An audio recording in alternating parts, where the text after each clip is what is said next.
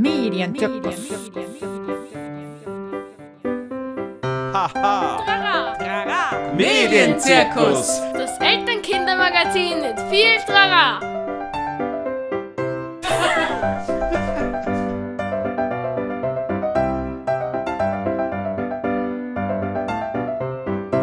Hallo und herzlich willkommen zum Medienzirkus, Medienzirkus Nummer 18.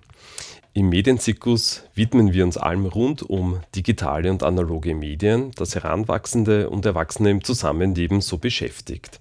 Das machen wir einerseits aus der Perspektive der Medienpädagogik und andererseits aus der Sicht von Eltern. Ja, Wolfgang, und unser heutiges Thema im Medienzirkus, das ist so ein Drahtseilakt, ein Thema, das Eltern viel beschäftigt und wo auch viele Ängste und auch manchmal Missverständnis vorherrschen. Wir beschäftigen uns mit Onlinesucht und exzessiver Mediennutzung. Und bevor wir tiefer in dieses Thema einsteigen, magst du uns noch vielleicht kurz über dein Mediengutscheinprojekt daheim berichten? Wir haben ja schon länger angekündigt, Mediengutscheine bei uns im in der Familie einzuführen, also dass unser fast fünfjähriges Kind jetzt mm, so Mediennutzungsgutscheine bekommt. Und zwar haben wir das länger überlegt und angekündigt und jetzt hat er selber eingefordert, er will das endlich haben. und ich habe mir diese Vorlagen von clicksafe.de runtergeladen. Das, das sind welche, was sind so kleine Uhren drauf und da kann man selber auch eine Zeit oder quasi so äh, anmalen, dass auch kleinere Kinder verstehen. Und ich habe das jetzt so gestaltet, dass wir ähm, fürs Wochenende eine eigene Farbe haben. Also die sind dann blau und für unter der Woche einen gelben Gutschein und es gibt drei Gutscheine für Wochentage und einen Gutschein fürs Wochenende. Wochenende ist langer Film, Kinoabend, was auch immer.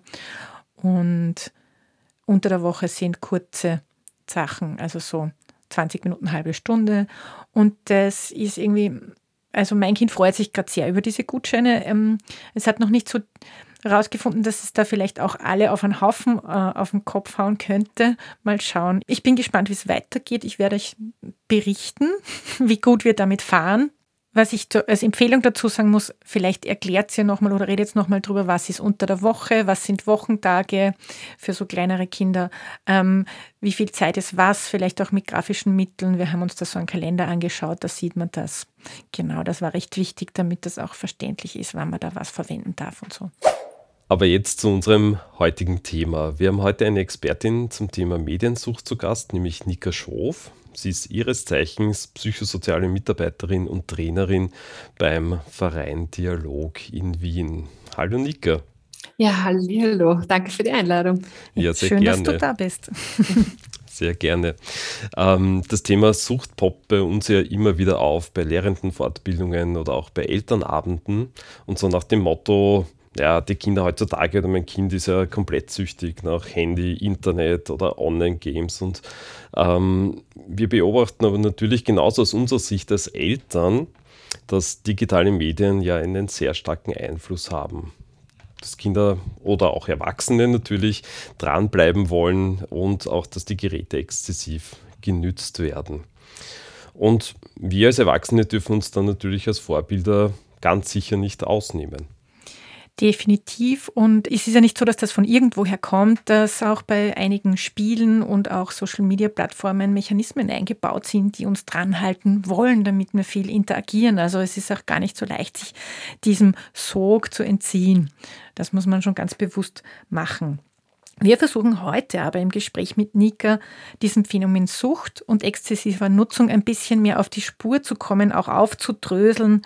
Ähm, wo die Grenze ist zur Sucht tatsächlich, äh, wann es nochmal einfach mal eine Phase ist und wann es wirklich in äh, Abhängigkeit, in Verhaltensänderung reingeht. Liebe Nika, schön, dass du dir Zeit genommen hast für uns. Ich freue mich sehr ähm, auf deine Expertise heute. Ähm, vielleicht, bevor wir in die Fragen einsteigen, magst du kurz einmal ein paar Worte sagen zu, zum Verein Dialog, wer ihr seid, was ihr so tut? Also danke noch einmal für die Einladung. Ähm, der Verein Dialog ist eigentlich eine Suchthilfeeinrichtung, der sich seit über 40 Jahren äh, in der Behandlung vor allem versteht von Personen, die suchtmittelabhängig sind, sowohl von illegalen Suchtmitteln als auch von legalen, wie zum Beispiel Alkohol. Und wir behandeln Betroffene und wir äh, begleiten auch die Angehörigen, also ähm, Mama, Papa, äh, PartnerInnen, die Kinder, wie auch immer. Und zusätzlich zu diesen Behandlungen gibt es auch eine Suchtpräventionsstelle, wo wir ganz viel in Schulen unterwegs sind, in Betrieben, in Organisationen und da mit allen möglichen Beteiligten arbeiten. Also wir arbeiten mit den SchülerInnen, wir arbeiten mit den Lehrkräften, mit den Führungskräften, mit Lehrlingen etc. Und aus dieser Schiene heraus ist dann auch ähm, 2008, 2009 das Thema Online Sehnsucht zu uns gekommen. Und seitdem beschäftige ich mich auch schon damit ähm, und halte da Workshops, berate vor allem Angehörige. Also ich arbeite ganz viel mit Eltern ähm, mache Elternabende zu diesem Thema, versuche ähm, Unternehmen oder auch Schulen dabei zu unterstützen, eine Sinn, einen sinnvollen Umgang damit zu finden und so. Jetzt seit neuestem können wir auch Behandlung in dem Bereich anbieten, was uns sehr, sehr freut, weil das ähm, doch ein Thema ist, scheinbar, das sehr viele Menschen betrifft. Und ähm, Personen ab 14 Jahren, die selbst von Online-Sucht betroffen sind, finden bei uns jetzt auch Behandlung und natürlich auch die Angehörigen. Also das sind dann meistens die Eltern, manchmal sind es auch PartnerInnen. Ja.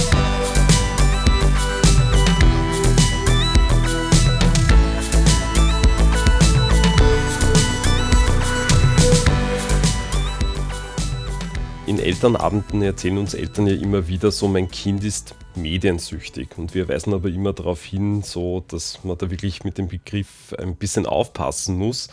Ähm, aber ab welchem Moment spreche ich eigentlich tatsächlich von Sucht oder ist die Online-Sucht eigentlich ganz genau definiert? Ja, mittlerweile ist sie genau definiert. Also seit 01.01.2022 haben wir tatsächlich eine Diagnose, ähm, wobei sich die Diagnose auch nur aufs Zocken, also auf die Online, also aufs Online-Gaming bezieht. Aber ich muss sagen, aus der Praxis, wir verallgemeinern das auch für Social Media oder andere Dinge. Und ich glaube, das ist auch, ist auch legitim. Da hängt die Forschung einfach hinterher. Mhm. Die diagnostischen Kriterien oder wenn ich jetzt als Mama oder als Papa mich frage, ist mein Kind süchtig, dann kann ich mir ein paar Fragen stellen. Ja, da ist die Zeit, die das Kind damit verbringt, gar nicht so wichtig, sondern da sind andere Fragen viel relevanter. Fragen wie zum Beispiel, kann mein Kind den Konsum gut kontrollieren? Also heilt es sich an die Regeln, die wir uns ausmachen, die Dauer, die Häufigkeit, die Inhalte, die wir vereinbart haben, kann das auch ähm, eingehalten werden. Dann stellt sich die Frage, haben andere Dinge im Leben von meinem Kind Platz? Ja, also werden die Pflichten äh, erfüllt, die das Kind zu erfüllen hat, die Schule, ja, den Haushalt, solche Dinge, aber auch die Hobbys, ja, Dinge, die dem Kind früher Spaß gemacht haben, haben die auch noch ähm, eine Relevanz oder hat das Spielen oder der Social-Media-Konsum Vorrang vor all diesen anderen Dingen? Ja? Dann kann ich mir die Frage stellen, ähm, beobachte ich Entzugssymptome bei meinem Kind. Also wenn das nicht spielen darf oder nicht äh, am Handy sein darf, wie geht es dem dann? Gibt es da Konzentrationsschwierigkeiten? Gibt es da Schlafprobleme? Gibt es da depressive Verstimmungen oder so Wutausbrüche? Also auch das wären ähm, re relevante Parameter. Und erst wenn ich mehrere ähm, Dinge gleichzeitig über einen längeren Zeitraum beobachte, erst dann sprechen wir von einer Suchterkrankung. Mhm. Ja, also so Klassiker unterm Weihnachtsbaum hat es ein neues Spiel gegeben und das Kind zieht sich nicht einmal mehr den Pyjama aus, sondern verbringt irgendwie zwei Wochen vor der Konsole. Ähm, da machen sich Eltern natürlich Sorgen, ja, oder manche machen sich dann Sorgen. Aber wenn mein Kind dann ähm, wieder in die Schule geht und auch sich wieder wäscht und wieder vernünftig ernährt, ja, und andere Dinge auch wieder Platz haben, dann ist das vielleicht eine sehr exzessive Phase. Aber dann sprechen wir noch nicht von einer Suchterkrankung. Was sind denn, erstens, was ist der längere Zeitraum? Ist das drei Monate? Ist das ein Jahr? Was würdest du da ansetzen? Und zweitens, was sind denn wirklich so Signale, wo du sagst, Alarmglocken äh, schrillen und ich muss mir jetzt echt äh, Unterstützung suchen, Beratung suchen, das mhm. abklären lassen?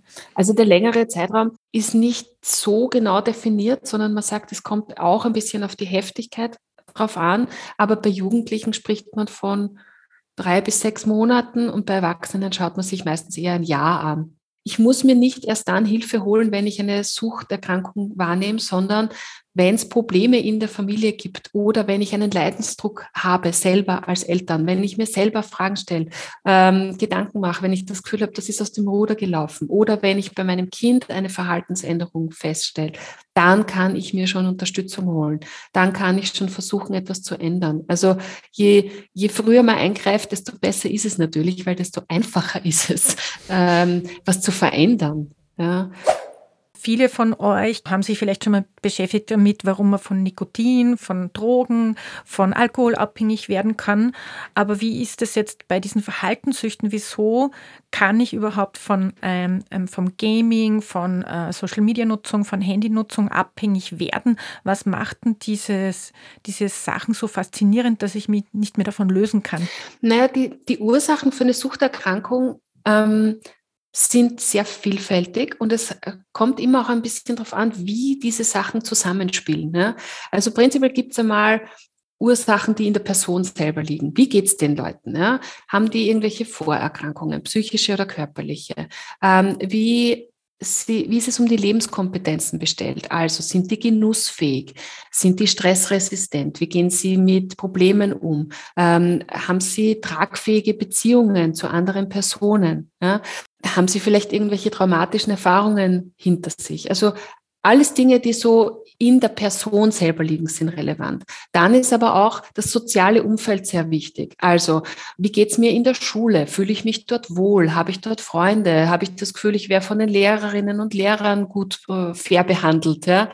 Ähm, wie geht's mir in der Familie? Habe ich den Eindruck, meine Eltern sehen mich als Person oder bin ich dort äh, eher ein Störfaktor? Ja?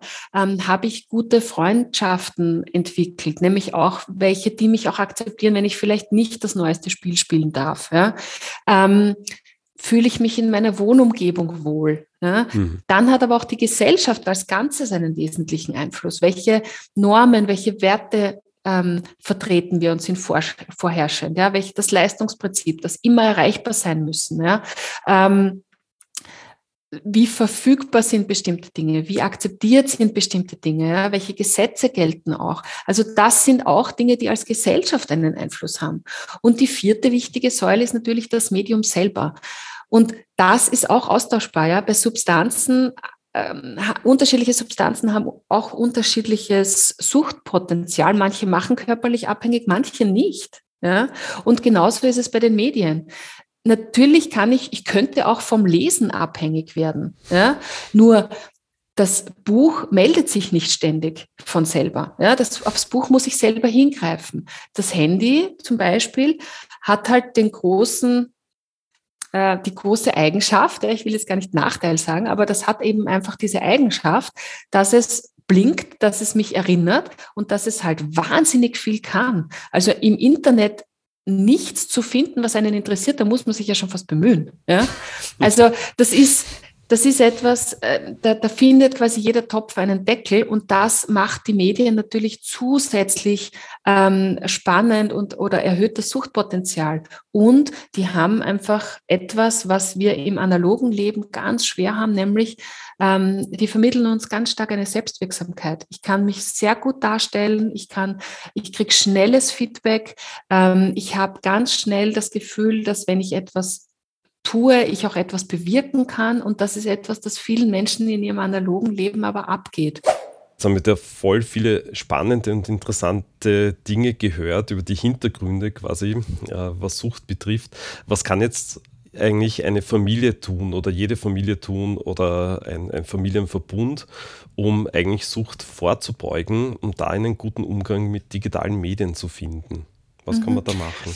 Naja, erstens ähm, ist es einmal wichtig anzuerkennen, dass die Medien Teil unseres Lebens sind und auch zu verstehen, ähm, das ist eine Kulturtechnik, ähm, mit der wir umgehen müssen und auch die Kinder damit umgehen müssen. Also Abstinenz zu predigen ist da wahrscheinlich ganz, ganz schwierig. Zu sagen, okay, das ist einfach, das Handy ist böse, das Internet ist böse, das wird wahrscheinlich wenig Erfolg haben, sondern es geht darum, als Familie einen guten Umgang zu finden und die Bedürfnisse der Kinder da auch wahrzunehmen und zu kennen. Das heißt, als erstes wirklich in Kontakt zu sein mit den Kindern, zu schauen, was machst du da genau, was interessiert dich, wie viel Zeit bräuchtest du dafür, um das wirklich angenehm machen zu können? Und aber auch ähm, was, was wollen wir als Familie? Also auch welche Bedürfnisse haben wir als Familie? Ja, also das müssen ja nicht unbedingt die gleichen sein, aber das einfach einmal da in Kontakt zu treten und das ernst zu nehmen, dass es diese Bedürfnisse gibt, finde ich, ist eines der wichtigsten Sachen. Das mhm. zweite ist dann, ähm, Medienkompetenz auch in, im Rahmen der Familie ähm, zu, zu entwickeln. Das heißt, einerseits, wie funktionieren die Geräte, wie ist das vom Technischen her? Ja, das ist etwas, was die Kinder meistens sehr, sehr schnell und sehr, sehr gut heraus haben. Das sind ähm, wir Eltern eher die, die sich was zeigen lassen dürfen. Was aber auch toll ist, wenn die Kinder da einfach sich diese Expertinnenrolle einmal aneignen dürfen und den Eltern was zeigen dürfen. Also auch das zu anzunehmen, das ist was sehr, sehr Nettes. Das, wo die Kinder oft mehr unsere Sichtweise brauchen, unsere Unterstützung brauchen, ist, wenn es darum geht, wer hat welche Inhalte online gestellt? Ja? Was ist Werbung? Was ist sowas wie Propaganda? Ähm, was ist ein Impressum? Ja? Was ist Quellenkritik? Ja? Ähm, was ist wahr im Internet und was nicht? Ja? Also diese Dinge ein bisschen genauer zu beleuchten und zu hinterfragen, das ist Aufgabe der Eltern oder auch der Lehrkräfte, ähm, von uns Erwachsenen, um da einen guten Durchblick zu schaffen das, was wir als Suchtprävention auch wirklich gut in der Familie umsetzen können, ist attraktive Alternativen zu schaffen. Und ich weiß, das ist leicht gesagt und viel, viel schwerer gemacht, ähm, weil das ist ein, ähm, ein sehr äh, guter Gegner, ja, das Handy. Also da Alternativen zu finden, ist schon, ist schon wirklich eine Aufgabe. Aber trotzdem da dran zu bleiben, immer wieder Dinge anzubieten, immer wieder Dinge einzufordern, immer wieder ähm, Alternativen auch herzustellen und anzu, also herzuzeigen, finde ich ganz, ganz wesentlich. Wenn ich und darauf würde ich gern später nochmal zurückkommen, auf diese Alternativen. Aber eine vierte, ein vierter Vorschlag habe ich noch, nämlich auch wirklich Regeln ähm, im Umgang in der Familie herzustellen, ja, die altersadäquat sind, die passen, einen Rahmen vorzugeben, in dem das Kind auch eigene Erfahrungen machen kann und Kompromisse zu finden, die dann auch für alle passen. Also einen guten Rahmen vorzugeben, halte ich für wesentlich, eine Haltung zu haben. Und das bedeutet nicht alles zu verstehen und alles zu wissen oder alles gut zu finden, aber den Kindern trotzdem zu vermitteln, was ist okay, was ist nicht so okay. Hm, ich glaube, da schlägst du sehr in unsere Kerbe, ich will das eigentlich auch sagen, äh, grundsätzlich. Ich glaube, du wolltest noch was, was anmerken später, hast du gesagt. Ja, was sind Alternativangebote? Genau, es gibt ein Modell, das ähm, das ich sehr, sehr toll finde. Das heißt Klaviermodell und das beschreibt sowohl die Suchtprävention sehr gut als auch die Suchtbehandlung. Und deswegen, ich finde es sehr, sehr gut nachvollziehbar. Würde, deswegen würde ich es gerne zur Verfügung stellen. Jede, jede Sache, die wir machen, jede, ähm, jede, jede, jedes Ding, das wir tun, um unseren Alltag zu bewältigen, ähm, um unsere Freizeit zu gestalten, kann man sich vorstellen wie eine Taste auf einem Klavier. Ja? Und wenn ich jetzt erwachsene Menschen frage, was machst du, wenn es dir schlecht geht? Womit heiterst du dich wieder auf? Womit lenkst du dich ab? Die haben meistens ein relativ viele Tasten zur Verfügung, die sie anschlagen können, äh, um ihre Stimmung zu regulieren. Ja, da geht man spazieren, man ruft eine Freundin an, man bestellt sich eine Pizza, man legt sich in die Badewanne, was auch immer. Ja? Mhm. Und wenn ich jetzt eine Zeit durchleben muss, die schwierig ist, dann sind manchmal die Tasten sehr gut und sehr sinnvoll und die ähm, kann ich öfter anschlagen und andere Tasten verlieren irgendwann an Wert. Ja, die, die verliere ich ein bisschen. Und dann verengt sich diese Klaviatur. Ich habe immer weniger Tasten zur Verfügung. Und es kann passieren in einer schwierigen Zeit, dass ich irgendwann nur mehr ein, zwei Tasten habe, wo ich dann einfach eine Sucht entwickelt habe. Und das, was wir in der Suchtbehandlung machen, ist, dass wir als erstes nicht diese eine problematische Taste wegnehmen, weil was hat die Person dann noch, um ihre Stimmung zu regulieren? Der bleibt nichts mehr. Das heißt, in der Suchtbehandlung muss ich zuerst Tasten dazugeben, bevor ich andere regulieren kann. Das ist auch der Grund, warum es zu Hause so eskaliert, wenn man Kindern dann das WLAN abdreht. Weil die haben plötzlich nichts mehr, wie sie ihre Freizeit gestalten können, wie sie sich ablenken können, wie sie Spaß haben können. Ja, diese Taste ist plötzlich nicht mehr verfügbar. Und andere Tasten sind aber noch nicht da. Das heißt, wenn es schon so ganz kritisch ist, ist es wichtig, zuerst andere Alternativen, andere Ressourcen dazuzugeben, bevor ich überhaupt an der Medientaste anfange. Mhm. Und in der Suchtprävention habe ich den Luxus, dass ich schon mit einer größeren Klaviatur starte. Ja, aber trotzdem, je mehr Tasten ich zur Verfügung habe, desto besser kann ich mich regulieren, desto bunter und schöner wird diese Melodie, die ich spielen kann. Und Jugendliche oder Kinder haben eine engere Klaviatur als Erwachsene, weil manche Dinge nicht mehr so gut funktionieren wie im Kleinkindalter und andere noch nicht verfügbar sind, die ich als Erwachsener zur Verfügung habe. Das muss man mitbedenken, wenn man mit Kindern oder mit Jugendlichen äh, zu tun hat, dass die einfach von sich aus weniger Tasten haben.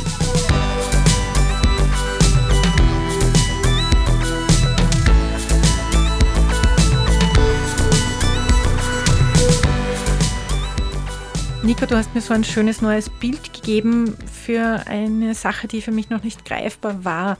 Ich kenne das, diese Beschreibung, dass wenn man wem was wegnimmt, dann kann die Person ja nicht ähm, gut damit umgehen. Und ich kenne das aus der substanzgebundenen Züchten, dass man sich dann äh, was anderes holt. Beim, beim Zigaretten abgewöhnen ist es ja oft, dass dann Leute mehr Schokolade essen mhm, und so. Genau.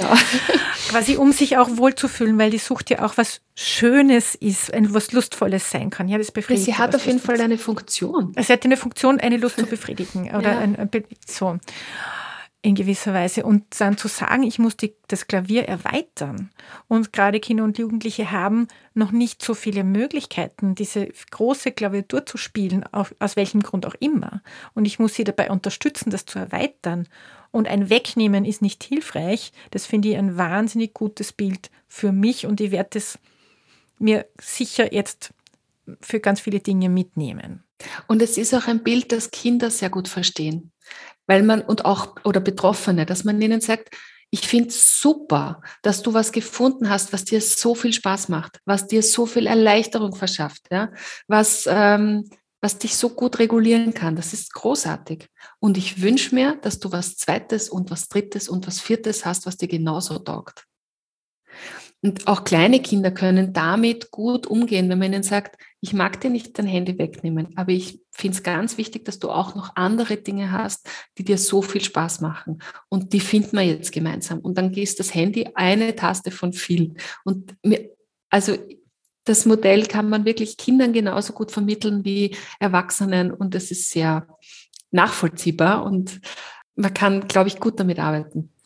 Wenn jetzt Eltern tatsächlich Beratung möchten, wenn es irgendwie Probleme gibt, äh, wenn sie Alarmsignale wahrnehmen, wohin können Sie sich da wenden? Was fällt denn dir noch ein, so was, was die jetzt ad hoc gute Beratungsstellen, nicht nur in Wien, seid ihr als Verein Dialog eine gute Ansprechbasis? Wer, wer fällt dir denn da noch ein, die du in den Bundesländern jetzt mal so ad hoc empfehlen würdest? Ähm, also in den Bundesländern, äh, entweder gibt es direkt Suchthilfeeinrichtungen, äh, die sehr gut sind. Ja. Je nach jedes Bundesland hat auch ein Institut für Suchtprävention, das sicher auch ähm, Tipps geben kann oder andere Einrichtungen wie Promente oder das Anton Brocksch Institut oder andere, also ich möchte jetzt gar niemanden ausschließen, ähm, die die sich einfach mit dem Thema befassen. Aber man kann auch zu einer Familienberatungsstelle gehen. Man kann auch beim Jugendamt äh, um Unterstützung fragen. Die können, äh, also beim Amt für Jugend und Familie, äh, die können Tipps geben, die können Familien unterstützen. Also es gibt sicher verschiedene Anlaufstellen und natürlich niedergelassene Psychotherapeutinnen oder äh, Psychologinnen, die Familien da gut unterstützen können. Wir werden da auch ein paar Links auf unserer Sendungsseite hinterlassen, da könnt ihr dann auch ein bisschen nachschauen. Nika, wo kann man sich denn noch gut informieren und hast du vielleicht noch für Eltern, die unsere Sendung hören, vielleicht einen Abschlusstipp? Naja, im Internet gibt es immer wieder gute Informationen, also ob das jetzt Safer Internet ist oder ClickSafe oder andere Seiten, die einfach auch wirklich zum zum, zum, zur Nutzung des Internets äh, viele praktische Tipps geben. Also das kann ich auf jeden Fall empfehlen. Wir haben auch einen Podcast für Eltern äh, von 12 bis 17-Jährigen, der heißt Donnerwetter Sucht, ist auch auf allen gängigen Plattformen vertreten und wir beschäftigen uns auch damit, ähm, Suchtthemen äh, zu vermitteln und auch da natürlich nicht nur substanzgebunden, sondern auch ähm, Verhaltenssüchte. Also gerade zum Thema Online-Sucht haben wir jetzt drei Folgen zum Beispiel schon online. Äh, das kann ich natürlich auch sehr, sehr empfehlen. Ja, super. Und du hast zuerst gemeint, also man kann den Eltern vielleicht auch ein bisschen den Druck rausnehmen. Da gibt es eine Empfehlung, was man da tun kann, bevor man da jetzt zu allen Instituten rennt. Was kann denn ein Elternteil tun? Was hilft denn am meisten? Also unserer Erfahrung nach ist es oft sinnvoll, wirklich sich als Eltern einmal ein Gespräch zu holen. Ähm, das reicht oft, wenn man ein, zwei Gespräche führt mit einer Beratungseinrichtung da braucht man noch gar nicht das Kind jetzt äh, irgendwo hin ähm, vermitteln, sondern manchmal entlastet das die Familie schon, weil man neue Perspektiven hat, weil man neue äh, Ideen hat, wie man Sachen angehen kann. Und oft reicht das. Und man muss auch keine Angst haben, dass man jetzt ähm, sich ein Jahr lang jede Woche in Therapie begeben muss, äh, wenn man sich da mal Hilfe holt, sondern oft sind es wirklich einige wenige Gespräche, die eine neue Sichtweise bringen. Ja, ich habe gerade so viel gelernt, liebe Nika, danke schön. Ja, das war es eigentlich fast schon für heute. Noch ein kleiner Hinweis auf die nächste Medienzirkus-Sendung, Medienzirkus Nummer 19. Ab Juni haben wir auf Radio Arausch 94.0 einen neuen Sendeplatz und zwar jeden ersten Sonntag im Monat um 11.30 Uhr. Das heißt, auch auf Podcast-Plattformen könnt ihr neue Folgen immer am ersten Sonntag im Monat von uns hören. Ja, ich möchte mich nochmal sehr, sehr herzlich bei Nika bedanken für das wunderbar informative und ich muss auch sagen, sehr empathische Interview, weil ich spüre recht, dass du auch bei den Kindern und Jugendlichen bist. Und ähm, ja, schön, dich da gehabt zu haben. Danke. Ja, vielen Dank. Ja, vielen, vielen Dank für die Einladung. Ich, sehr, sehr gerne. Genau, und dann sage ich Tschüss aus Meidling. Servus aus Kritzendorf. Und Papa aus Wien. Medienzirkus.